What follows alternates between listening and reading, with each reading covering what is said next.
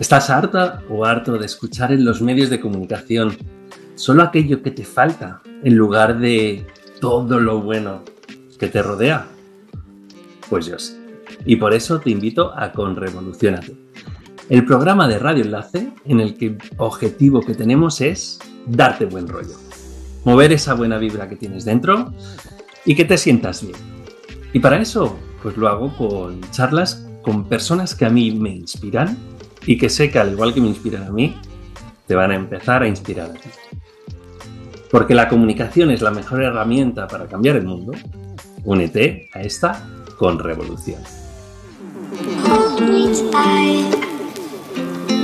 Bienvenidos a Con Revolución AT en la 107.5 FM de Madrid, en Radio Enlace. Y bueno, si aún no me conoces, soy Alberto Fernández, arroba Alberto F. Parrón en las redes sociales, soy periodista, ante todo soy padre. Y si no sigues todavía el programa, recuerda, dale al botoncito de suscribirte, ya sea en nuestro canal de YouTube, en nuestro canal de Instagram, arroba con o en cualquiera de esas plataformas en las que nos escuchas como podcast, que sea Spotify, Evox, Apple Podcast o Google Podcast, por ejemplo. ¿Y quién soy yo? Pues yo sobre todo soy un fiel seguidor de una teoría. Y es la teoría de que no tenemos límites. Los límites nos los hemos creído de pequeños y nos han puesto ahí ese techo de cristal. Y trabajando esos límites y rompiéndolos, podemos llegar a donde queramos. Mi propuesta, la mía personal, es que podemos romperlo desde, desde el trabajo consciente de las herramientas de la comunicación, pero sé que no es la única. Sé que hay muchas herramientas para romper esos límites. Y por eso vamos a hablar hoy con dos personas que me inspiran muchísimo. Me siento súper, súper elegido ahora mismo por estar con ellas y porque nos ayudan también a romper esos límites a todos aquellos a los que les seguimos. Límites de, de cómo debemos entender nuestras empresas en el momento que, somos emprendedores, límites de dónde tenemos que dirigirnos o cómo realmente empezar a, plantear esa marca, esa marca personal o esa marca empresarial que te va a hacer único y diferente en el mercado. Y no solo eso, y de eso luego también hablaremos, haciéndolo sustentable. Y esa palabra que quizá para muchos puede ser algo nuevo. Luego también nos explicarán qué es eso, pero es muy importante porque las empresas nos forman, no dejan de ser una parte importante de la sociedad y por tanto tienen que tener su propia responsabilidad. ¿Con quién voy a hablar? Pues voy a hablar con Alejandra Presa y con Julieta Tello de The Curious Beetle. Llevan más de cuatro años trabajando en su propia agencia y además son eh, una agencia de, publicidad, de, comunicación, y son un gran ejemplo, como luego veremos, de, diversidad, son un gran ejemplo de cómo podemos hacer las cosas de una forma diferente y tan diferente que incluso una vive en Argentina y otra vive en Londres. ¿Qué más que, podemos empezar ya con, con la diferencia de poder teletrabajar y haciéndolo de una forma tan, tan bonita y tan chula como, como ellas nos, nos proponen. Por ello, Julieta, Alejandra, bienvenidas a Conrevolucionate. Necesitamos muchas Julietas y muchas Alejandras en este mundo para hacerlo un poquito mejor. Bienvenidas. Gracias, Alberto. Un placer. Muchas gracias por habernos invitado. Eh, las redes sociales logran esa magia que nos pudimos conectar gracias a, a nuestra cuenta de Instagram y a partir de ahí eh, conocernos. Así que para nosotros eh, la, posibilidad de poder trabajar eh, con todo lo que es la comunidad digital es fantástica porque nos permite abrirnos al mundo, ¿no? En definitiva, se trata de eso también, de poder interactuar con, personas que están desparramadas por todos los lugares y, y, las redes nos dan esa oportunidad, una gran herramienta, si la sabemos aprovechar. La verdad que sí. Y justo las redes os hacen ser ese ejemplo de, de como cuando éramos pequeños esa, esa, película, ¿no? De tú en Londres y yo en California, ¿no? Una en Buenos Aires, otra en Londres. ¿Cómo es posible trabajar desde la distancia y hacerlo también ¿Cómo se os ve a vosotras? E, en realidad ahí queremos matar algunos mitos. Nosotras con Juli eh, somos muy amigas y nos conocemos desde hace 25 años y trabajamos en diferentes empresas en marketing. En algunas coincidimos y en otras no, pero la realidad es que cuando decidimos emprender juntas, como idea, dijimos, emprendamos juntas, después veamos qué hacer, y dijimos que lo que hiciéramos sí o sí tenía que ser en una modalidad virtual, porque ella vive en Inglaterra y yo vivo en Argentina. Entonces, lo que creáramos tenía que poder funcionar de una manera virtual, y cuando nosotras comenzamos a crear la idea de Cruise Beetle por el año 2018, que, que se empezó a gestar eh, lo que queríamos empezar a hacer, todo lo empezamos a pensar con una mirada digital desde la concepción. No quería decir que todo lo que hiciéramos iba a ser en términos de comunicación o marketing de digital, sino que decidimos elegir el mundo de los negocios sustentables. Pero la digitalización es la herramienta por la que nosotros nos movemos. Así que gracias a, poder trabajar con el ecosistema digital, ya sea usando eh, todo lo que son estas plataformas como son Zoom, Google Meet y demás, pudimos empezar a construir The Curious Beetle a la distancia, porque Juli viene una vez al año a Argentina, a veces dos, pero en general una, entonces no, no había forma de poder darle forma a nuestro negocio. Y mm, jugando también a favor con la diferencia horaria, porque tenemos, depende de los momentos del año, tres o cuatro horas de diferencia, así que organizándonos y, y sabiendo que, bueno, tenemos ciertos horarios donde podemos trabajar juntas y otros horarios donde cada una trabaja diferente y, y después en la medida que fuimos construyendo equipo, también que el equipo se integrara con estos horarios que vamos teniendo, porque el equipo también es global, entonces, bueno, vamos encontrando momentos donde podemos interactuar todos juntos y momentos donde cada uno hace su parte y momentos donde trabajamos con los clientes en diferentes horarios. Así que todo es como muy adaptable y muy dinámico, pero todo moviéndonos en este ecosistema digital que nos da esa versatilidad, que para nosotros es fantástico cuando uno lo sabe aprovechar. Es la verdad que, ya no existe ese mundo físico digital, ¿no? Yo siempre digo que ya existe un mundo y existen diferentes posibilidades, esa es la realidad, ¿no? Y vosotras que lleváis ya cuatro años, cuatro años de, con, con, The Cruise Beetle, ¿y cómo sería esa, esa principal experiencia, ese aprendizaje que, lleváis, incluso ese principal también fracaso del que habéis aprendido? Bueno, Alberto, antes que nada, eh, muy agradecida de que, que, nos hayas invitado a este espacio me quedo con tus palabras del principio y creo que coincido totalmente contigo esto de derribar creencias, diría yo, eh, que nos hacen un poco más limitados. Así que eh, totalmente alineada con tu forma de ver el mundo.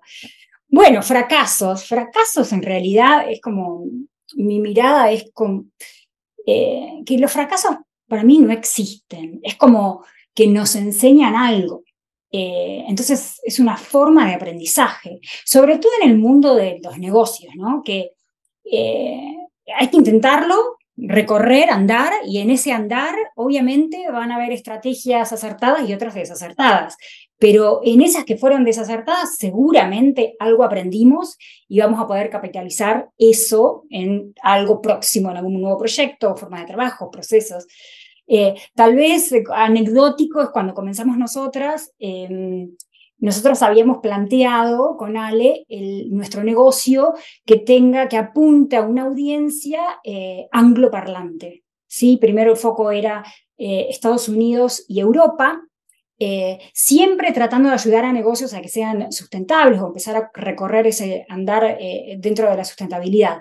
Pero bueno, trabajamos toda nuestra web, estaba en inglés, las redes sociales estaban en inglés, los servicios o recursos que ofrecíamos estaban hechos en inglés.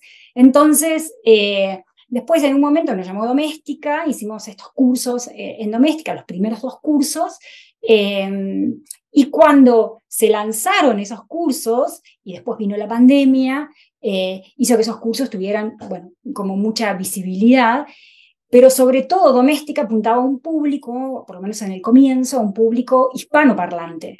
Entonces es como que tuvimos una afluencia de gente hispanoparlante y tuvimos que como que adaptar nuestro negocio, ser flexibles eh, y llevar todo lo que teníamos nuestro a español. Así que bueno, no solo traducción de lo que era la website, sino también cambiar las redes sociales y todos los recursos que teníamos en inglés, transformarlos en español. Así que el gran aprendizaje para mí es esto de ser flexibles, adaptarse, sí, tienen un plan. Water, ¿no? tener un plan, pero ser flexible suficiente como para poder adaptarse, porque el, mundo es tan cambiante, y sobre todo en el mundo de los negocios, todo el tiempo va cambiando. Así que es eso.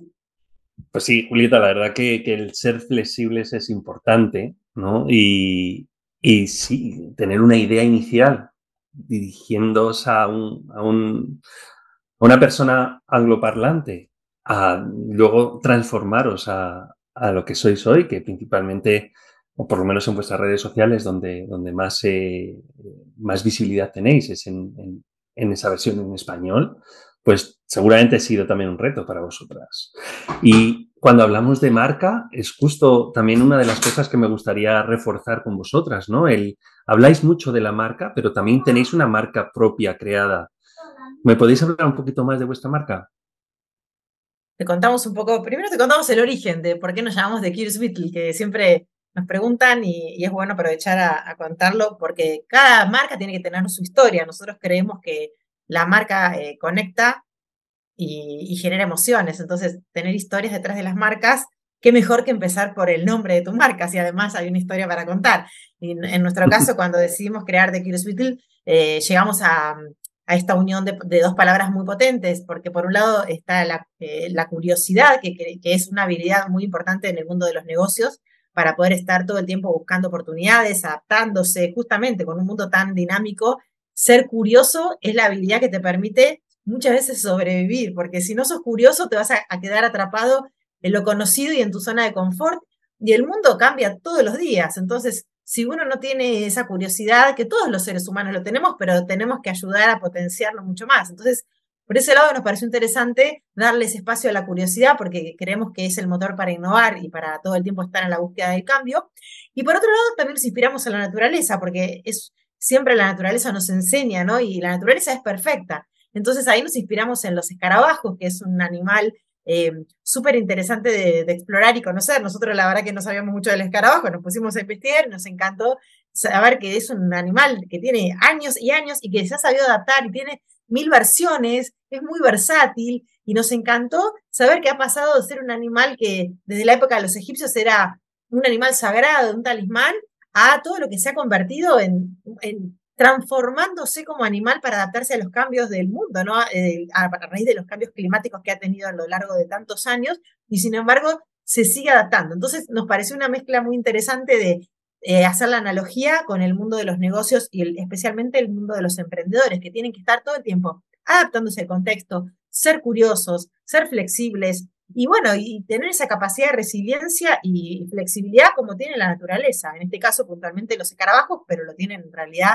todos los animales de, la fauna. Así que esa es nuestra historia. me habéis dejado, ¿eh? No, sabía que existía ese... realmente no, conocía la realidad de, vuestro nombre y me ha encantado. Es verdad que la curiosidad es absolutamente necesaria para, para, para afrontar la vida, ¿no? Y, encontrar los nuevos retos y, ponerte un poco en modo juego. Y, buscar esa, esa, solución. Y sin duda, la, historia de los escarabajos, es verdad que ya en los egipcios eran grandes dioses, ¿no? sí, súper interesante. Y bueno, y a raíz de eso, nosotras es que promovemos justamente que las, que las marcas tengan historias y, y cosas para conectar, porque en definitiva, la construcción de una marca es crear conexiones humanas, porque si no, uno que vende commodities. y la verdad es que no, tenemos que darle valor agregado a todo lo que hacemos, ya sea producto o servicio.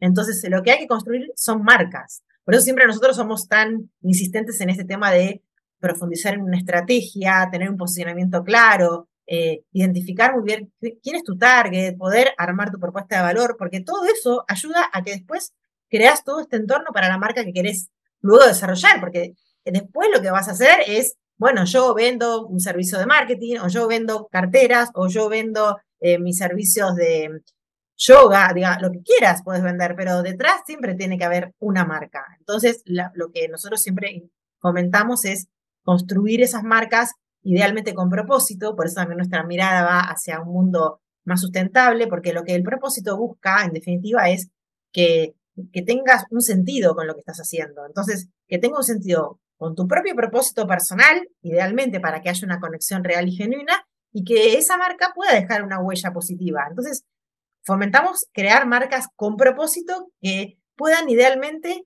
apoyar a un desarrollo de negocios sustentables.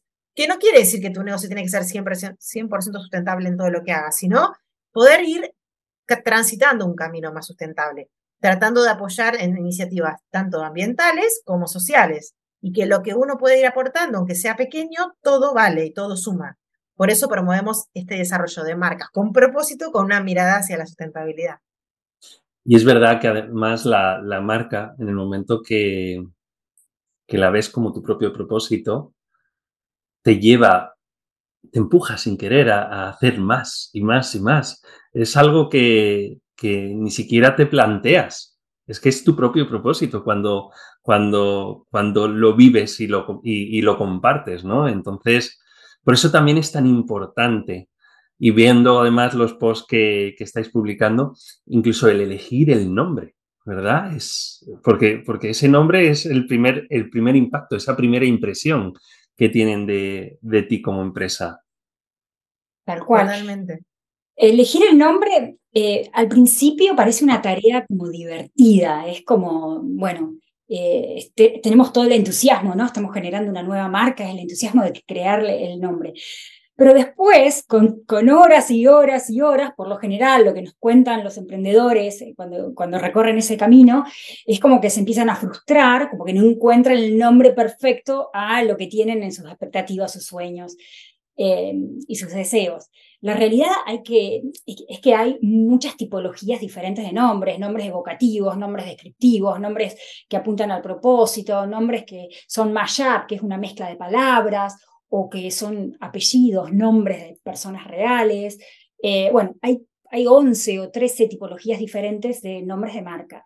Em, la clave es encontrar un nombre eh, que te represente como negocio, como, como persona, si es, em, eh, hay un solo dueño atrás de la marca o si hay, digamos, como una sociedad entre varios creadores, digamos, emprendedores, emprendedoras, eh, tratar de que, de que sea un nombre fácil de pronunciar, que sea recordable. Em, creería que el desafío principal es encontrar después, una vez que tenemos el nombre tenemos un listado tentativo de nombres, encontrar un dominio que esté disponible, un punto .com hablo, ¿no? Porque muchas veces ahí es donde empieza la frustración. Muchos nombres ya están tomados. ¿Sí? La mayoría de los nombres. Por eso vemos que en las redes sociales ven el punto OK o, no sé, oficial, o le empiezan a poner nombres, porque la realidad es que hay muchos nombres que ya están todos tomados. Entonces es complejo encontrar nombres que sean, que estén disponibles y que eh, también estén disponibles no solo en las .com, sino en las redes sociales. Es, es un challenge. Y obviamente es muy subjetivo, ¿no? el tema de de la, definición del nombre de tu marca, porque es algo que te tiene que representar a vos como persona. Claro, pero bueno, también veo que, muchas veces es mejor hecho que perfecto, ¿no? Eh, que, Tal cual. Que, que también hay, hay, muchas personas que se frustran porque lo quieren todo perfecto desde el principio. Quizá encuentras ese nombre y es un nombre perfecto para ti, pero en un año, si es necesario cambiarlo, puedes cambiar. Tampoco sería un gran problema. Es verdad que Bueno, más o menos, más o menos, porque una cosa es ajustar el logo, que lo puedes ir ayornando y demás, pero el nombre de marca para nosotros es una decisión estratégica de las prioritarias, porque lo que te va a pasar es que construir un nombre de marca incluye reputación y un montón de variables, y cuando uno abre un negocio, el nombre es lo que te va a empezar a identificar, ya sea por tus redes, por la web, y por un montón de cosas que si tenés un packaging, o sea, son un montón de lugares donde vas a poner el nombre. Y cambiar el nombre es un costo alto, especialmente para, para un emprendedor. Porque aún las empresas grandes que a veces hacen procesos de rebranding y cuando quieren cambiar el nombre, se hace todo un proceso y todo un trabajo de poder hacerlo en fases, porque no es tan fácil para que no pierdas la audiencia que ya ganaste. Entonces, acá sería la, la, la cuestión es, ¿qué tenés para perder si cambias el nombre o no? Yo siempre digo, bueno, si tenés una audiencia pequeña y no tenés tanto para perder, cambialo.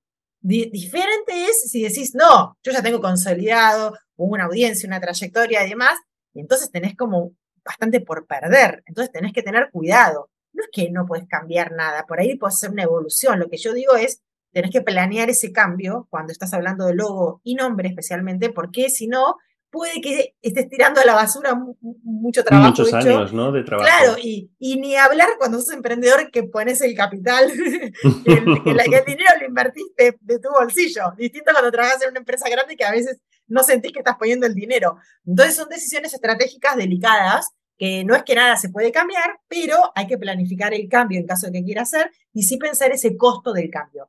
Si el costo no es tan alto y tenés más para ganar, bueno, ahí va a ser diferente la decisión. Pero tener cuidado, ¿no? No cambiar así tan eh, sin pensarlo porque tiene un impacto.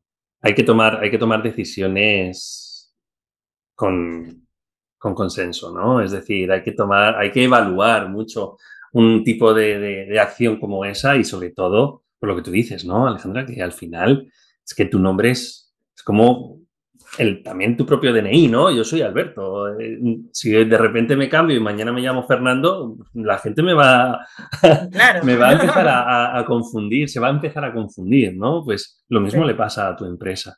¿Lo puedes hacer? Sí. Pero, pero es un proceso largo y, arduo, ¿no? volvamos un poco al compromiso, al compromiso de las empresas, porque porque también uno de vuestros principales mensajes, y a mí me encanta, es ese concepto de sustentabilidad, ¿no? De, de, que, oye, la empresa, por supuesto, es importante para la sociedad, pero la sociedad también tiene que ser importante para la empresa. A mí me habéis inspirado desde el primer día, ¿no? Yo en mi primer segundo de emprendimiento lo, os compré la idea y desde el primer día yo ya me planteé lo que iba a hacer con la sociedad, ¿no? Con parte de, un porcentaje de, de lo que ganase. ¿Por qué es eso tan importante?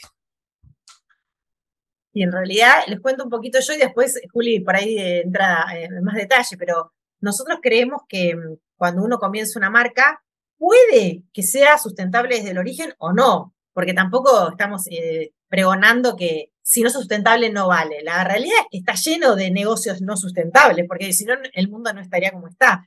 Entonces, nosotros creemos que todos tenemos la posibilidad de, dejar algo en este mundo y por eso promovemos eh, esta mirada de agregar la sustentabilidad, ya sea ambiental o social, porque a veces la sustentabilidad, a veces la gente la tiene muy asociada con lo ambiental, pero ojo que hay mucho por hacer con lo, con lo social.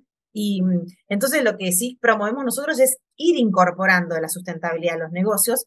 Nos inspiramos en los 17 Objetivos de las Naciones Unidas como para aterrizarlo en concreto, y eso es como una hoja de ruta que está planteado al 2030 como un mapa que te sigue eh, como norte, digamos, para tener algo aterrizado concreto. Sin embargo, eh, no es que uno dice, uy, las Naciones Unidas lo veo súper lejano. Sí, no, podés contribuir. Nosotros, por ejemplo, ganamos el 2% de nuestra facturación y estamos desde nuestro lugar contribuyendo al ODS de hambre cero.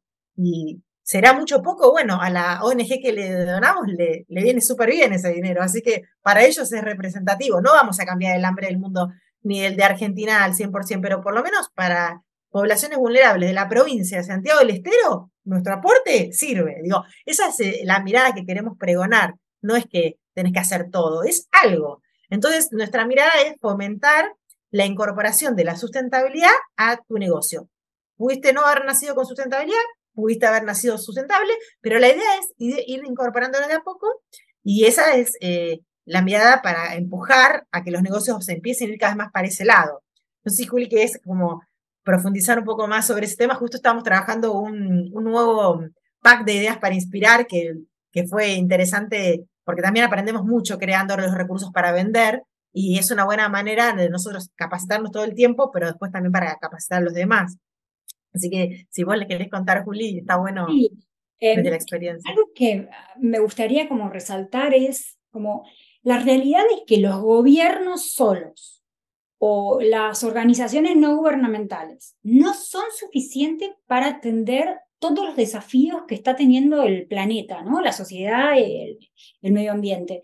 Entonces nosotros, desde nuestro humilde lugar, de, aunque tengamos una empresa chiquita o una multinacional, digamos, tenemos como la responsabilidad de hacer algo.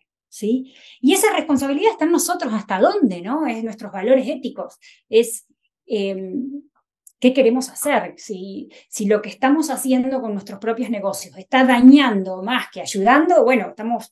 Eh, si, si, cada uno de nosotros está, está, está contento con su propia conciencia, ok, lo que nosotros decimos es, hay tanto para hacer, hay tantos desafíos, el cambio climático, el hambre, la desigualdad de género, eh, lo que sucede, no sé, el plástico en el océano, tanto, tanto, tanto, tanto, que por más que eh, tengamos un pequeño granito de arena que colaboremos, digamos, por lo menos yo quiero nada, cuando, cuando ya no esté en este planeta Tierra, eh, digo, por lo menos intenté, hice algo, colaboré con algo, quiero que me recuerden por haber hecho algo, ¿no? Porque me crucé los brazos me quejé de cómo estaba el mundo, eh, digamos. Entonces, esto es lo que dice Ale, por más chiquitito que sea tu aporte, estás aportando. Y no solo estás aportando en algo concreto, sino que estás inspirando a otro que también haga lo mismo. Porque si entre todos hacemos algo, estoy segura que el cambio climático se podría revertir, eh, o por lo menos, bueno, a esta altura ya estamos como más en manos de cómo vamos a poder convivir con el cambio climático, ¿no? Ya estamos bastante tarde, pero eh, hay tanto, tanto para hacer. Y sí, lo hay tanto para hacer y cada, gran, cada granito de arena se junta y se puede formar una montaña, que eso es lo importante, ¿no? Entonces, eh, no, en eso me sumo totalmente también a, vuestra, a vuestra propuesta. Yo desde el principio también el 6% de todo lo que, de todo lo que gane eh, con empresas autistas lo voy a lo voy a dar a, una asociación que ayuda a las familias con autismo. Y por eso, porque es verdad, no tiene por qué solo, ser solo para medio ambiente, o también hay mucha necesidad social en el tema de la neurodiversidad, por ejemplo, en cualquier sitio en el que tú veas, que sientas que tienes que ayudar, hazlo. ¿No? Es, ese es un poco quizá el grito que, tenemos que poner un poco en esta entrevista de no te quedes con los brazos cruzados, que si no, eh, desde el sofá no vamos a conseguir nada. No. Además están, eh, no me sale la palabra en español, pero rewarding, eh, perdón. Que gratificante, gratificante. El hecho de, ah, perdón, hace 10 años vivo en Inglaterra y como muchas cosas se me, pegan con el inglés. Eso es normal, es normal. Y, el dar vuelve, vuelve a uno con el sentimiento que genera, la experiencia que uno, digamos, es un regalo para uno, e, el, poder dar a otro. Sí, ya le contaba de un recurso que estábamos haciendo nosotros, siempre estamos buscando la forma de, cómo masticar la información y hacerla como más práctica, más sencilla para, para cualquier persona que lo pueda entender. Eh, ya teníamos un, un, recurso que hablábamos de 101 ideas de negocios o marcas que son sostenibles desde diferentes puntos de vista y lo tenemos en la home, que cualquier persona lo puede descargar de forma gratuita.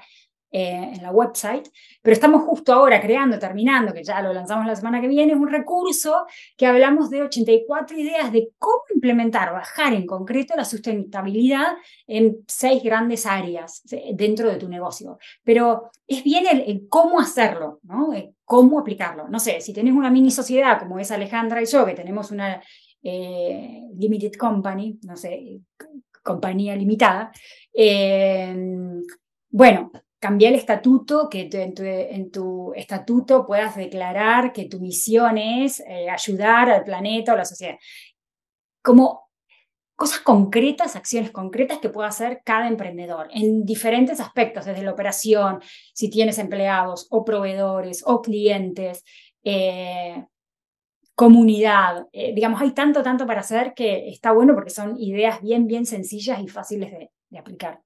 Porque veíamos pues que desde aquí invito, ¿no? Claro, no, solo para cerrar la idea, porque decidimos crear este tipo de recursos porque toda la gente que nos sigue en las redes, quizás eh, les interesa aprender sobre muchos temas, no sé, por ejemplo, economía circular, pero se quedan por ahí con el título y les gusta, pero después dicen, ¿y cómo lo aterrizo? Sienten como que es lejano. Entonces, la verdad que más allá de que nosotros algunos posteos que hacemos son como más concretos, pero nos vamos dando cuenta que mm, este tema a veces la gente lo siente que le gustaría, pero después no sabe cómo implementarlo. Entonces, por eso dijimos, bueno, vamos a crear algo concreto que sea de implementación a escalas de la que quieras. Y por eso ponemos ejemplos de empresas grandes, empresas chiquitas, de todo tipo, para que uno diga, ah, bueno, se me ocurre leyendo este ejemplo, entonces ahora con mi marca lo podría hacer de esta manera. Porque la verdad que la sustentabilidad es un gran desafío. Nosotras desde Curious Beetle sabemos que tenemos, tomamos este rol de abrir el camino. Sabemos que es difícil, porque cuando uno decide liderar, tenés que abrir el camino y los demás te empiezan a acompañar. Y nosotros sabemos que no es un tema tan fácil, porque no todo el mundo sabe de sustentabilidad. Entonces, nuestro desafío es educar, educar de una manera fácil de entender y que la gente realmente entienda que lo puede lograr. No es que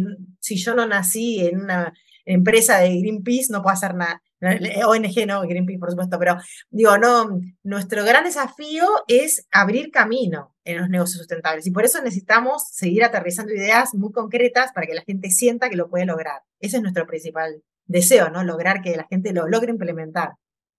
Pues la verdad que yo os agradezco que tengáis esa, esa misión y, es una misión totalmente necesaria en esta sociedad. Así que desde aquí un aplauso muy, muy grande por, por lo que estáis haciendo. Y por supuesto invito a toda la audiencia que, que nos esté viendo escuchando que, entre en la web de, de Curious Beetle y, y encuentre esa, ese contenido tan práctico para que empiecen a, por lo menos a darle esa vuelta y empiecen a ejecutarlo. Pero antes de acabar en esta parte, Em, también sois un ejemplo de, ese, esa frase de no poner todos los huevos en la misma cesta, ¿no? De diversificación. Y, un ejemplo es, son esos famosísimos vídeos de formación, de formación online en doméstica, que tenéis más de 150.000 personas que han hecho vuestros cursos y, lo mejor es, lo que más me impresiona es ese porcentaje de, satisfacción superior a un 98%. ¿Eso cómo se hace? Sí, muchas gracias. Sí, la verdad que en el primer curso hubieron más de 150 mil personas, alumnos, que lo hicieron. Ya tenemos tres cursos en, en doméstica. Creo que eso fue bueno, el éxito de Doméstica fue una mezcla, una combinación de factores y eh, fuimos muy afortunadas. Es estar justo en el momento indicado, en el lugar indicado. Eh, por supuesto, veníamos trabajando con, con, la idea de la agencia de marketing durante un tiempo, un año, año y medio, y, Doméstica, bueno, nos convoca para, para, hacer este curso, el, primer curso eh, de estrategia de marca para Instagram. Ahí es donde dijimos nosotros, ok, hacemos ese curso, pero por favor nosotros queremos hacer un curso también en relación a la sustentabilidad bueno, pero todavía no, que sea más adelante, nos contestaban, no, no, vamos a hacer los dos cursos juntos. Y así es como lo hicimos, lanzamos el curso que era desarrollo de una marca atractiva y responsable, que si bien está mi cara ahí en el curso, lo hicimos entre las dos con Ale, obviamente. Eh, así que, eh, digamos, esos, esos cursos, lo que yo creo que el éxito de esos cursos eh, fue también una combinación de hablar desde la propia experiencia, ¿sí? compartir las estrategias que habían funcionado para nosotras. Eh, por ejemplo, con, con, el de Instagram hablaba de mi caso particular de Design Yankee, una marca que yo había creado, y cómo en ese correr, en el andar de la, de la marca y el haber aprendido de cómo usar Instagram, fue que esos errores, esas cosas que yo me fui equivocando, fui aprendiendo qué funcionaba, qué no funcionaba. Entonces yo creo que al haber transmitido eso, le dio como más credibilidad ¿no? a, al curso. Eh, la gente se sentía como más comprendida, como, había como empatía eh, de lo que les pasaba. Y bueno, supongo que un poco también es, nada, con Ale trabajamos 20 años en marketing, en empresas con muchísimas marcas súper diferentes, entonces también muchas estrategias de marketing que, nada, las veníamos aplicando antes, bueno, cómo las llevamos a eso, al mundo de, nuevos negocios, ¿no? de empresas nuevas. Eh, pero sí, nosotros, yo creo que esto que, que, Alberto decías en función de que las empresas de los años 80 eran vender y solamente vender el producto y el servicio que ofrecías, y ahora es más de las personas. Y sí, lo que está sucediendo es que cada vez hay más emprendedores y emprendedoras, es que las marcas como que van evolucionando con la misma persona, como nuestro negocio. Nosotros empezamos ofreciendo solamente recursos digitales que eran tipo ebooks, pack de ideas, guías prácticas, todo como... Y después, la realidad es que el mundo está virando a video, 100% video, ¿sí? Entonces, quedarte mm. solo con el recurso digital para descargar eh, en lo que es el formato escrito no, no, funcionaría. Em, aparecieron los cursos de doméstica, después nos dimos cuenta que los emprendedores nos pedían mucho el, tema de la mentoría, el llevarlos de la manito. Eh, entonces, bueno, tuvimos mentorías y después dijimos, bueno, una necesidad con Ale que teníamos de ir también no solo ayudar al emprendedor que recién inicia, pero también a las empresas cuando ya están un poco más establecidas, si bien son pequeñas o medianas, de ayudarlos a, transitar también el, camino de la sustentabilidad, ayudarlos a certificar como empresas B. No sé si está familiarizado con el mundo del movimiento de sistema B, B Corp, depende del país, en España es B Corp. Eh, bueno, ayudarlos a hacer reportes de impacto, digamos, algunos servicios o estrategias de comunicación que son más pensadas para una empresa que ya esté rodando hace unos años eh, y que ya, digamos, es como un poquito más sólida. Eh, así que sí, lanzamos un montón de servicios para esas pequeñas o medianas empresas. Lo, diversificamos todo el tiempo.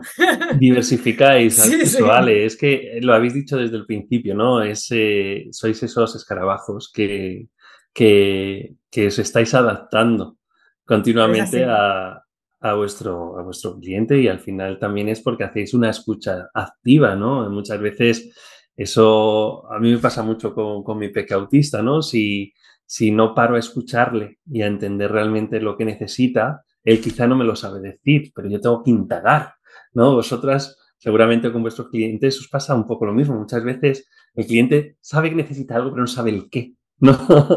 y en eso vosotros tenéis que, trabajar y convertiros en ese, en ese escarabajo y, mutar, si es necesario, para poder ofrecer ese, ese servicio adecuado al final, ¿no?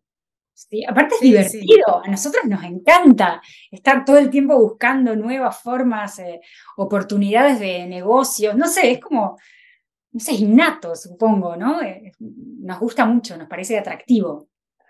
Es porque tenéis curiosidad. Sí, sí, sí. sí, sí. Oye, pues me gustaría avanzar en la, en la entrevista eh, con, con un reto, ¿vale? Porque inspiráis a mucha gente. A mí soy el primero, pero yo sé que tenéis una comunidad muy grande y, estáis inspirando continuamente a mucha gente. Pero inspiráis no solamente por el cómo lo hacéis, sino por el quiénes sois al final, ¿no?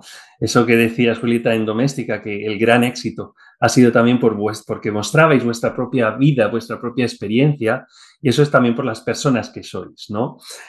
Por eso me gustaría haceros un reto del reto personal de Conrevolucionate, en el que se basa en tres preguntas personales y de esa forma empezamos a conocer un poquito más a esa y a esa eh, Julieta de, más personal. ¿Os, animáis? ¿Os unís al reto? Sí, sí, sí.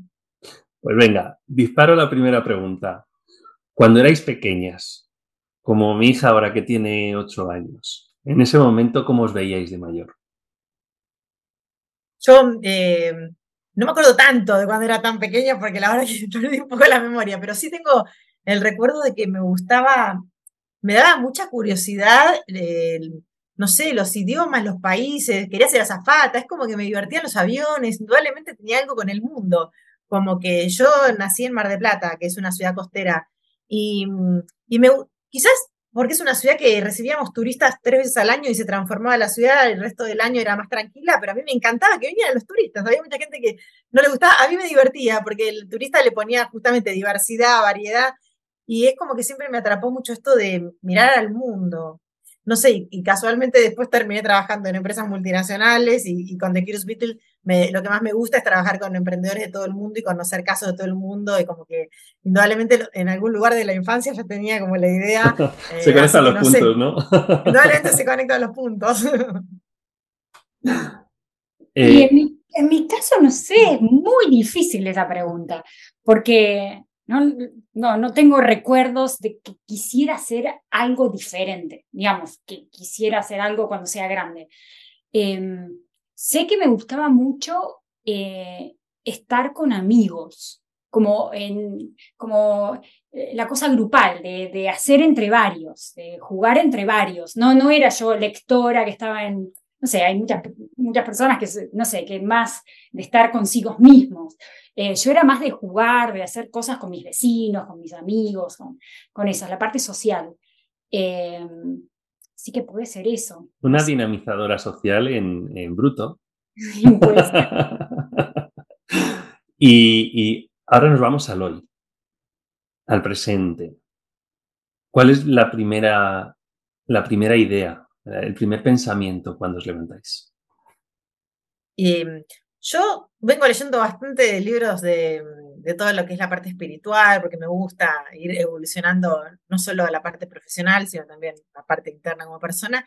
Y, todo lo que vengo leyendo y trato de aplicarlo es este tema de la gratitud, ¿no? De, de cuando uno arranca el día, agradecer lo que tiene, porque en definitiva vivís en abundancia y no lo ves a veces, porque pensás que la abundancia es solo tener un millón de dólares en el banco, y la verdad que no es así. Así que cada día trato de, incorporar ese concepto de la gratitud y, creo que está bueno, porque si no uno termina todo el tiempo quejándose de lo que no tiene y es lo que hablábamos al principio de, la realidad que uno es afortunado por la vida que tiene, ya teniendo salud. Digo, esto con la, con la pandemia a mí por lo menos me, me, reflexionó un montón de decir, ya tengo salud, ya está, soy millonaria. Tener salud es un montón. Y después la familia, donde vivo, así que para mí esto de poder agradecer todos los días, y yo soy muy optimista en general, de, siempre, de, chique, de pequeña, siempre veo el vaso medio lleno, siempre. No sé, no me sale el negativo, pero a veces el exceso de optimismo no está tan bueno, pero a mí me sale el optimismo. Entonces me parece que está bueno tener esa mirada de agradecer y de ser positivo, porque si uno es así, seguramente van a pasarte cosas buenas. Las malas también te van a pasar, pero tenés mucha chance de que te pasen. Pero las verás de otra forma. Porque pasar, las malas nos van a pasar, eso seguro. Sí, sí, pero no es lo mismo como la afrontas, ¿no? Totalmente, sí, sí, sí.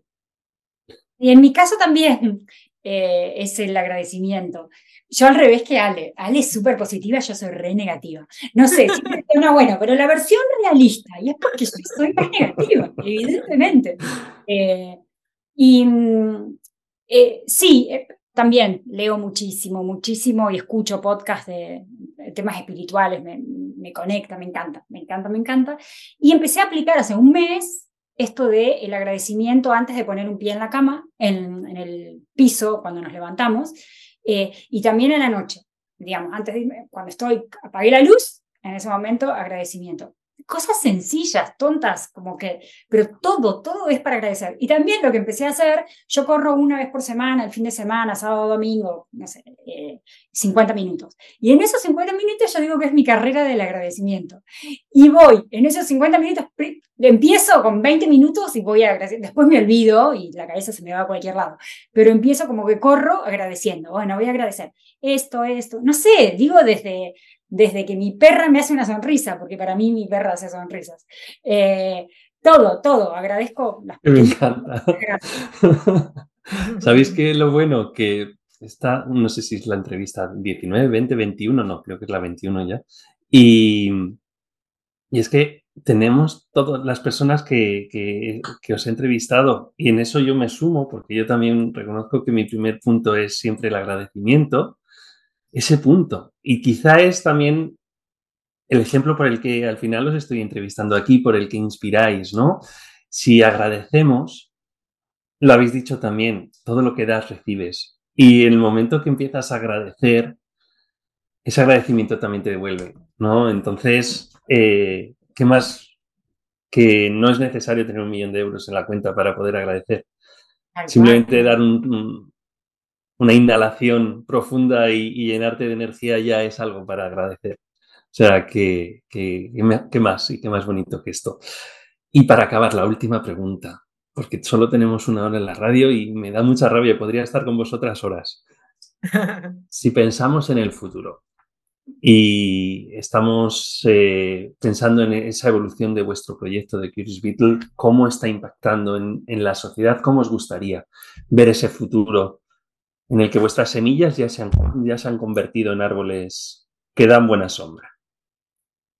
Y la verdad que nosotras sabemos que cuando creamos The Curious Beetle pusimos una semilla, porque era empezar a poner una semilla que teníamos que apostar a que empiece a crecer y a que... Ahora vamos viendo los plantines, de a poco van apareciendo los plantines y, y nos imaginamos que, que, logremos tener muchos árboles, porque la verdad es que creemos que, que estamos sembrando un futuro que tiene que salir mejor, porque cuando uno lo mira, si bien hoy el, mundo hoy tiene muchos problemas y la crisis climática, pero por otro lado, si no existieran los problemas, tampoco estarían las soluciones. Entonces, un montón de soluciones que están apareciendo para revertir un montón de situaciones de, cambio climático, por decir algo, eh, iniciativas sustentables, eh, no hubieran aparecido si no tendríamos eh, los problemas tan caóticos de lo que tenemos hoy. Entonces, en realidad, si bien es complejo el futuro, tampoco es imposible. Entonces, sí se puede ir transformando y logrando. Por eso nos parece tan importante crear conciencia y educar. Entonces, nuestro rol es educar, es de seguir fomentando y creemos en esta cruzada. Realmente nosotras creemos en esto. Entonces, sentimos que si podemos eh, convencer a muchos, el futuro tiene que ser mejor. ¿no? no hay chance de que tiene que haber un montón de empresas que quieran ir hacia el triple impacto, que quieran ir evolucionando, porque este es un camino que ya es de ida. Nosotros siempre decimos, no, una vez que te metiste en esto, es muy difícil ir para atrás, porque eh, ya tomaste mucha conciencia de muchos temas. Entonces, no te queda otra que expandir esa conciencia y hacer que esto vaya fluyendo y creciendo para que cada vez más gente se sume a este camino. Y no, no podemos no verlo de esa manera. No podemos verlo de esa manera. No sé, Julieta, si quieres tú también reforzarlo de alguna forma. Yo creo que, bueno, acuerdo con todo lo que dice Ale, eh, yo creo que estamos transitando ahora un periodo, parezco medio filosófica, espiritual hablando, pero no, no es que quiero sonar así, realmente lo creo, como un despertar de la conciencia de la gente en general. ¿sí? Yo no sé si fue una mezcla de la pandemia, de lo que está sucediendo con el cambio climático, esto de que nos sentimos más como acorralados, de que realmente lo que, eh, eh, digamos, si, si, lees muchas de las investigaciones científicas acerca del cambio climático, uno se puede paralizar, ¿no? Eh, da como miedo lo, que puede suceder.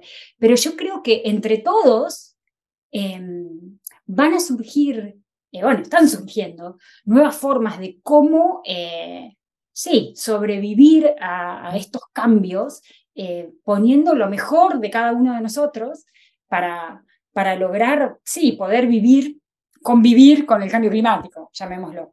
Eh, a mí es la, causa que hoy más me moviliza es el cambio climático, ¿no? No puedo parar de pensar en, el cambio climático, ¿no? Leo mucho al respecto. Eh, pero sí, creo que hay un despertar de, de la gente, hay como más interés, la gente está como más susceptible a eh, a, escuchar lo que nosotros venimos a proponer, esta idea de familiarizate, involucrate, empezá de chiquitito, chiquitito, y vas a ver que vas a poder eh, hacer grandes cambios después. Yo, lo hemos dicho muchas veces en, en, estas ya dos temporadas de la radio, que es si empiezas a cambiar tu mundo, cambias el mundo en general, ¿no? Entonces no pares. Haz tú, aunque sean cosas pequeñitas, pero todo suma y al final de lo, de lo personal y de lo individual a lo colectivo. Así que tenemos que, darnos cuenta, y es verdad, yo también estoy totalmente de acuerdo con, con, vosotras de, que estamos en una fase, en un momento de despertar de la conciencia. No sé si eso es muy técnico o no, yo sinceramente tampoco sé explicarlo, simplemente lo siento. Y, y así, y así lo digo, no, no, sin ir mucho más allá a lo sencillo, como se lo diría a mi hijo, ¿no? Para que me pueda entender. Y sinceramente creo que nos estamos quitando muchas vendas y necesitamos quitarnos más vendas. Y lo que hacéis vosotras, quitando tanta venda a las empresas para que empiecen a, reaccionar y a ser sustentables, pues eh, es muy necesario. Pues eh, vamos a acabar con la última pregunta, por desgracia, pero hay que hacerlo. ¿Cuál sería una canción para un momento de esos en los que estáis quizá un poco agobiadas, eh, un momento de esos que necesitáis un chute de energía, ¿cuál sería esa canción que, os moviliza? Ay, no sé, Ale, yo propongo la mía. A mí me encanta, bueno, Alejandro Sanz. Eh, debe denotar la edad, ¿no? Eh, que tengo, pero me gusta Looking for Paradise. me parece, no sé, me pone, me carga las, las pilas, como se dice en Argentina, las baterías, me, energiza, eh, me pone una sonrisa en la cara. Así que mm, recomendaría esa canción. Sí, sí, a mí me encanta también ese tema y, me gusta que encima está en colaboración con otra persona, con lo cual eh, me parece interesante que, que, también este tema colaborativo, ¿no? que también hace a toda este, esta mirada de cómo trabajamos y cómo encaramos los negocios desde un espíritu de colaboración siempre es mejor. Así que ese tema está bueno por, el mensaje y de, cómo Alejandro también decide eh, colaborar con, otro, con otra artista porque hace que el tema sea mejor, qué sé yo, es como que suma dos talentos y lo hace crecer. No, no dais puntadas sin hilo. Sois dos grandes talentos que tienen que demostrarlo con una canción en la que se juntan otros dos grandes talentos. Qué mejor que eso, ¿no? Pues con, Alejandro Sanz y con Looking for Paradise acabamos esta entrevista y solo deciros gracias. Gracias por todo lo que hacéis y gracias por ser como sois. Muchas gracias, Alberto, un placer. Gracias a vos por darnos el espacio de poder hablar. Okay. Everybody say,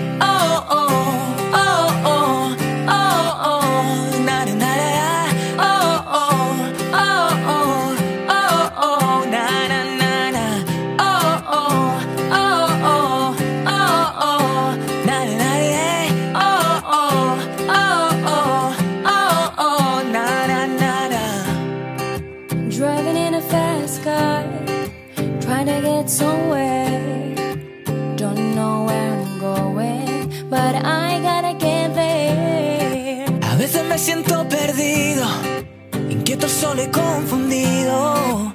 Entonces me ato a las estrellas y al mundo entero le doy vueltas. I'm singing for somebody like you, sorta like me, baby. Yo canto para alguien como tú, pon la oreja, nena. Oh, oh.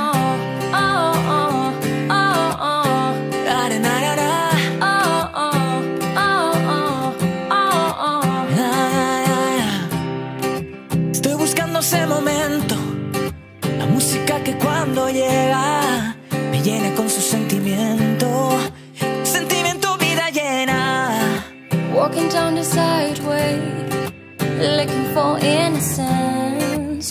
Trying to find my way, trying to make some sense.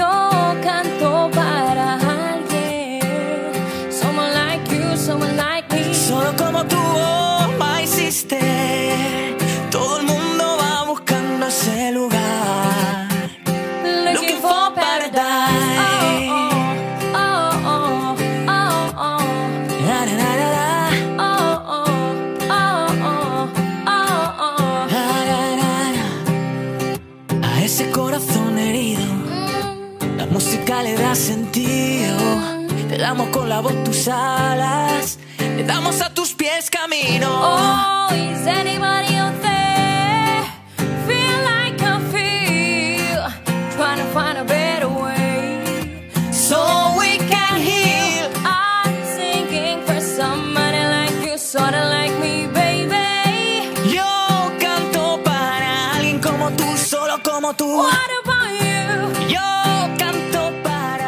Con Looking for Paradise busquemos un paraíso. Buscando un paraíso, pues acabamos la entrevista de hoy, buscando ese paraíso que esperemos que llegue, buscando esa nueva sociedad más sustentable en la que por lo menos convivamos con este cambio climático, que ya es una realidad, y haciéndolo de una forma en la que las personas nos unamos, creemos proyectos juntos y vayamos adelante con una sonrisa, porque juntos podremos. Como bien me decía antes Sale y Julieta. Si aún no nos seguís, recordad, arroba con en Instagram. El programa de la buena onda, con Revolucionate, el programa de la buena onda en YouTube. O los links que tenemos en Spotify, Google Podcast, Apple Podcast, Evox, la plataforma que más te guste de podcast, ahí, darle al botón de seguir. Porque en el momento que nos sigáis, pues nos estáis haciendo una gran recompensa para entender que estáis ahí detrás. Y lo segundo es que también te la haces a ti, porque de esa forma sabrás cuando tenemos nuevas entrevistas. Nos vemos en Radio Enlace, nos escuchamos, mejor dicho, que somos radio, los martes a las 9 de la noche de Madrid. Y cómo no, acabamos con la canción de la audiencia, Nos la pide Ander de Vitoria. Y yo creo que estuvo conmigo en un tributo a, a Coldplay en un Candlelight porque justo me pide una canción de Coldplay, Gravity, y a mí esa canción me, me pone los pelos de punta, así que seguro que a vosotros también, también lo hará con eso acabamos. Hasta pronto. gravity